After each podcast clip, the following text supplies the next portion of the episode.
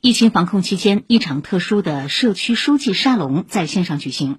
闵行区七宝镇三家花苑党总支书记吕莹通过直播分享了风控工作秘诀，带来了通过实战总结的小区风控管理工作手册模板，直接为其他社区可能面临的突发情况提供了高效捷径和实用指南。请听报道。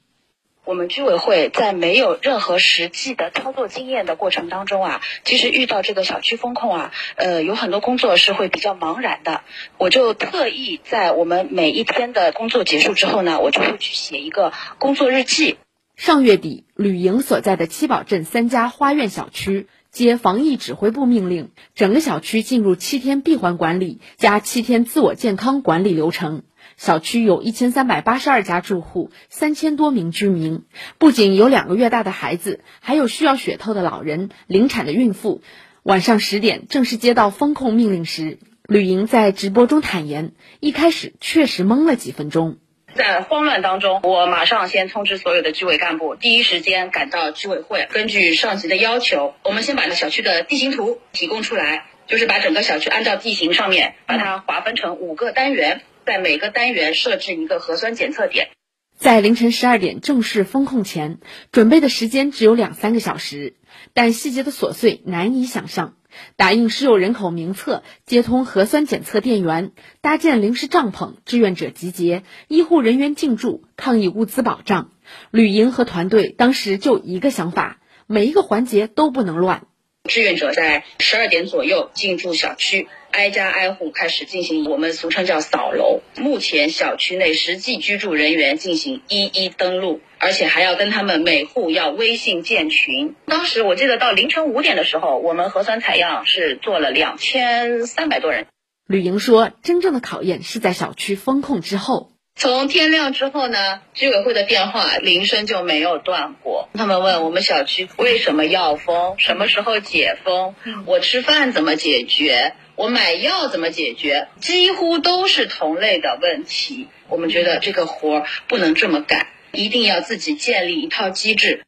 居委会结合实际情况，立刻出了一套常见问题答复，第一时间通过微信群转发，让居民了解封控期间的一些常规操作流程，比如封控时长、核酸检测时间、如何买菜、收取快递、投放垃圾、就诊配药等等，都有确切回复。吕莹说：“腾出来的时间和精力，则处理居民特殊需求。他们建立了小区特殊人员名单、幺二零转运申请单等六个格式文本，每天收集居民反馈。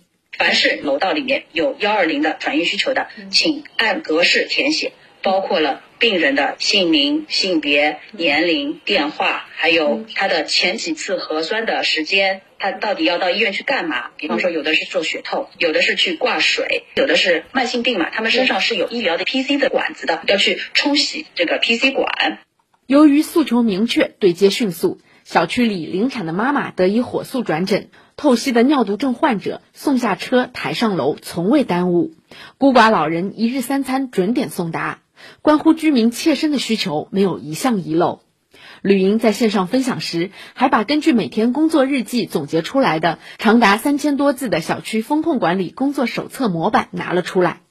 直播中，对于工作细节的疑问也不断在刷屏，比如如何进行外籍人士核酸登记，无医保如何配药。